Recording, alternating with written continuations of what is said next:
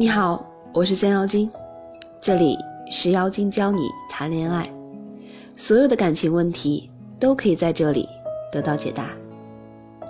我们今天的主题是：什么样的女人才能嫁得好？女人到底是嫁得好重要，还是干得好重要？其实这原本就是不是一个非此即彼的问题。工作好了。才会嫁得好呀！想要嫁得好，就要工作好，站得高，思想独立，懂得自己想要的是什么，也懂得什么样的人才是最好的结局。一个女人，不是完全站在男人的背后支持，就能赢得他的转身。只有你自己真正的发光发亮，靠自己的能力活得漂亮，站在和他同样的高度后。才能让他心甘情愿的、怦然心动的转身面对你。这是我想跟各位姑娘们说的。文章来自苏北，他是这样写到的：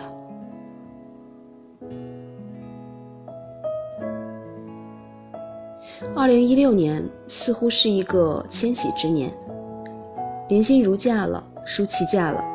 赶在二零一七年初，李冰冰又公开了恋情，高富帅，而且还是姐弟恋。微博上有人评论：“找一个比自己小那么多的男友，还不是仗着自己有钱吗？”呵呵，是啊，人家是很有钱呀，人家也更有嫁给符合自己理想条件的人啊。为何全民男神选择了林心如？为什么兜兜转转快二十年？冯德伦还是娶了舒淇，为什么年近四十岁的冰冰可以驾驭得了小鲜肉？难道都是因为男神的偏爱吗？林心如自己创办工作室，从最受欢迎的女演员变成最佳制片人；舒淇从一个边缘化的演员到金马奖最佳女主角。而李冰冰更是四十岁的年龄，二十岁的容颜，拍过无数的电影，坚持健身和学习英语，年近四十岁了，却可以轻松的在游轮上下叉。他们够优秀，才有机会遇见同样优秀的他们。都说，嫁人是女人的第二次投胎，戎马一生，还是安心乐意一辈子？这要看你想嫁个什么样的人，换句话说，你是什么样的人。《简爱》中女主人公简和庄园主罗切斯特的相爱，并在表白的时候说了这样一句话：“你以为就因为我贫穷、低微、不美、矮小，我就没有灵魂，也没有心吗？”你错了，我跟你一样有灵魂，也同样有一颗心。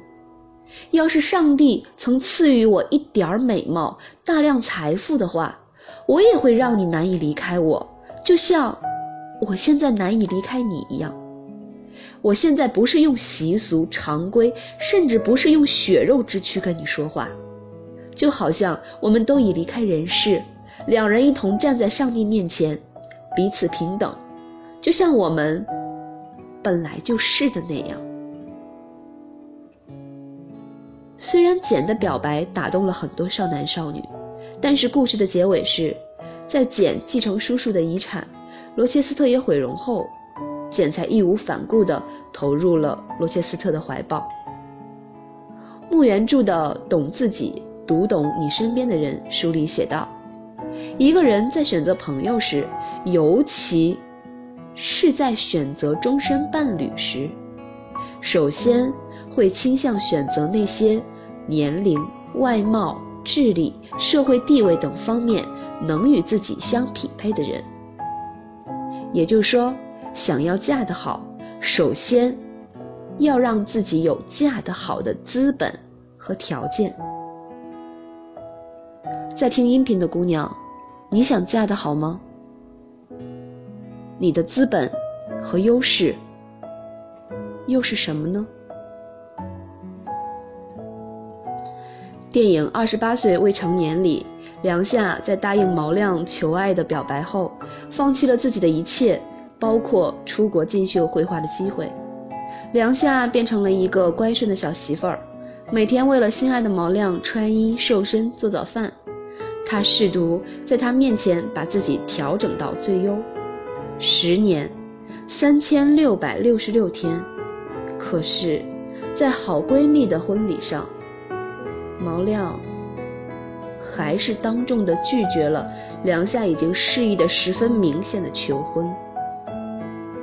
梁夏开车去追毛亮，剧情到这儿起了反转，因为伤心吃了预定的开心巧克力，导致梁夏穿越回了十七岁，遇上了由王大陆饰演的机车少年，妍妍而产生爱恋。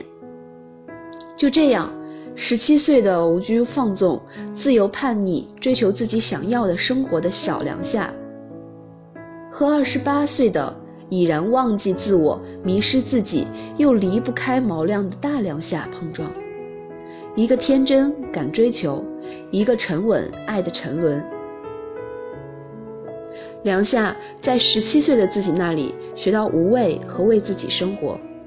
在二十八岁那里学到了在感情中寻找自己，最后梁夏重拾自己的爱好，经过努力也成功的化有所成。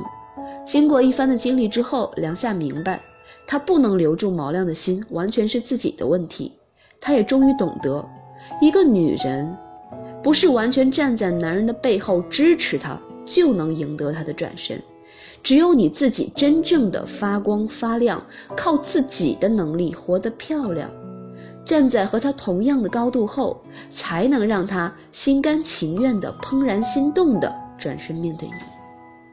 电影的最后，毛亮兑现当初的诺言，用当初裸奔誓言的实际行动，重新打动了两下。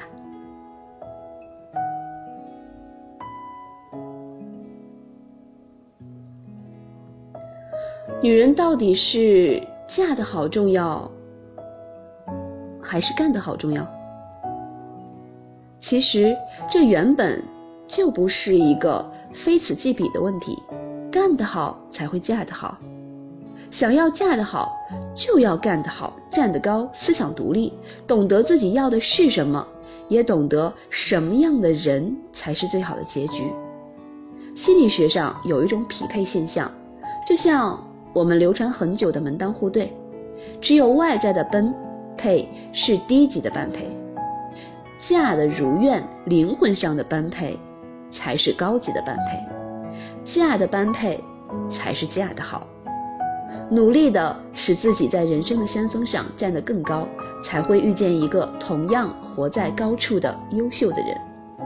你们或许会是事业上的合作伙伴，或许各自。有各自钟爱的追求，但是你们像是两棵并驾齐驱又相互缠绕生长的大树一样，他所言及的世界你不会不设计，你所期待的爱情他不会不愿意给予。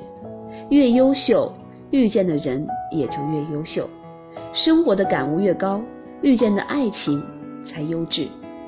有目标，懂自爱，敢追求，独立。又优雅的努力活，活得好，干得好，女人才会嫁得更好。大家听了这篇内容，有什么样的感觉呢？你也许会想，我那么努力，我不还是一个人吗？当然了，女人干得好重要，但是同时你又不能忽略一些恋爱技巧的学习。你还需要学习一些恋爱技巧，去发现、去遇到、去碰见那个优秀的人，而不是自己在原地的努力的工作。这样只有工作看得到你，而那些优秀的男人是看不到你的。